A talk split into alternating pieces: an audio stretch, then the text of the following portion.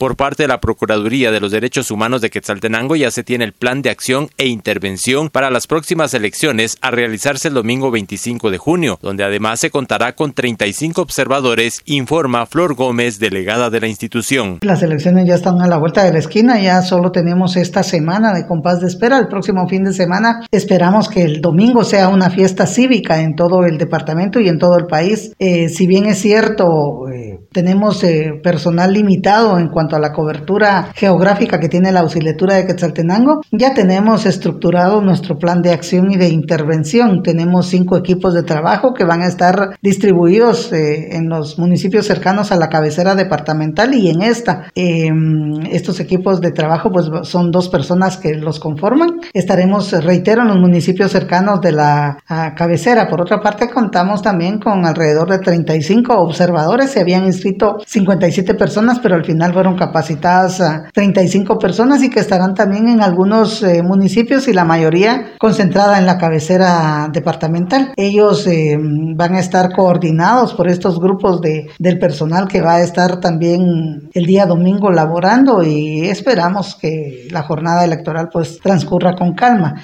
En lo personal, pues me voy a estar desplazando a diferentes municipios de los que son lejanos a la cabecera, también para observar cómo eh, se desarrolla el devenir del proceso electoral. Y reitero, nosotros esperamos y y esas son nuestras expectativas, que la afluencia sea masiva, que se utilice la mayor cantidad de boletas que van a llegar a los centros electorales o a las juntas receptoras de voto y que todo transcurra en calma, tanto durante el día de en la jornada electoral de 7 de la mañana a 6 de la tarde, como posteriormente cuando se, se cierran los centros de votación y empieza el conteo. Desde Emisoras Unidas Quetzaltenango informa Wilber Coyoy, primera en noticias, primera en deportes.